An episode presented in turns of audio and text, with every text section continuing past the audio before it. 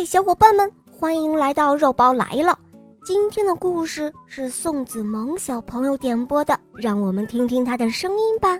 大家好，我叫宋子萌，今年五岁了，我来自美丽的风筝都山东潍坊。我喜欢小肉包系列童话《龙猫森林记》，我也喜欢《恶魔岛狮王复仇记》。今天我想点播一个故事，故事的名字叫《小人的礼物》。小肉包姐姐，我也爱你哦！谢谢小宝贝，肉包也爱你哦！你点播的故事马上就要开始喽，下面请收听《小人的礼物》。播讲肉包来了。从前有一个裁缝和一个金匠一起外出旅行。一天傍晚，太阳下山之后，他们听到远处传来歌声，而且声音越来越大，越来越清晰。乐声很怪，但又如此悦耳，以至于他们都忘记了疲劳，赶紧向前走去。月亮升起时，他们走到山顶，在那儿看到一大帮个子矮小的男男女女手拉着手围着圈儿，在尽情地跳舞。他们唱的歌非常动听，刚才两人听到的就是这个歌声。在那些人中间坐着一位长者，他比其他人都要高，身穿一件杂色的外套，花白的胡子。垂到胸前，那两个人还站在那儿，满脸惊讶地看着他们跳舞呢。老人示意他们加入，那些小人们也热心地散开一个口子。那个金匠背上有一个瘤子，就像所有的驼背一样，他大胆地加入了跳舞者的圈子。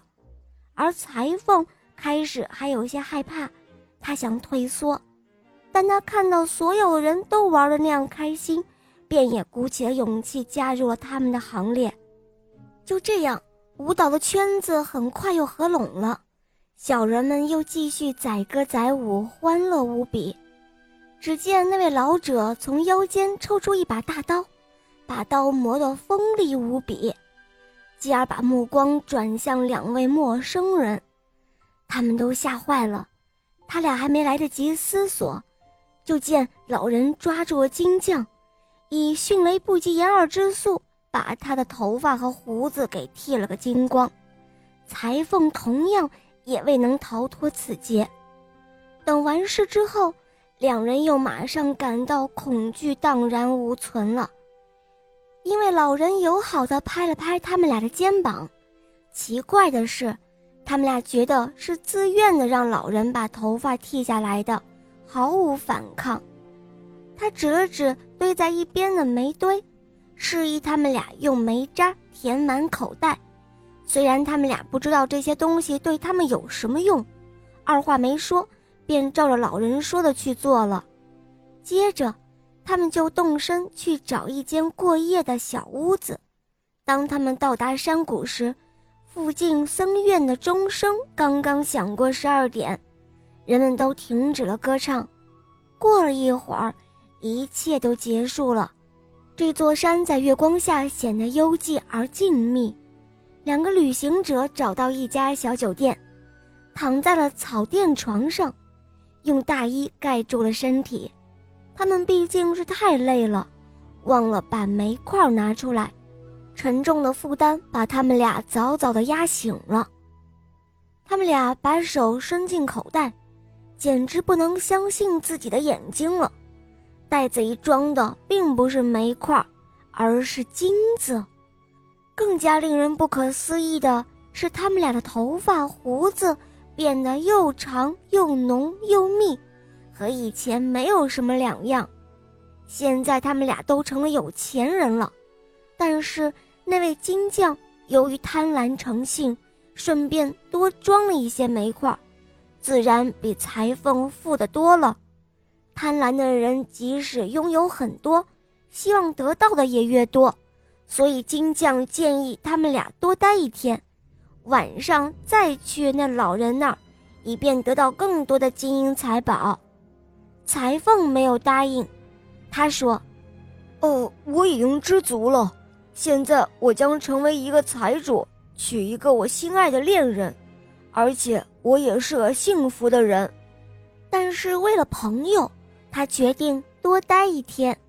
为了能装回更多财宝，当晚金匠的肩上背着许多的大包，乐滋滋的上了路。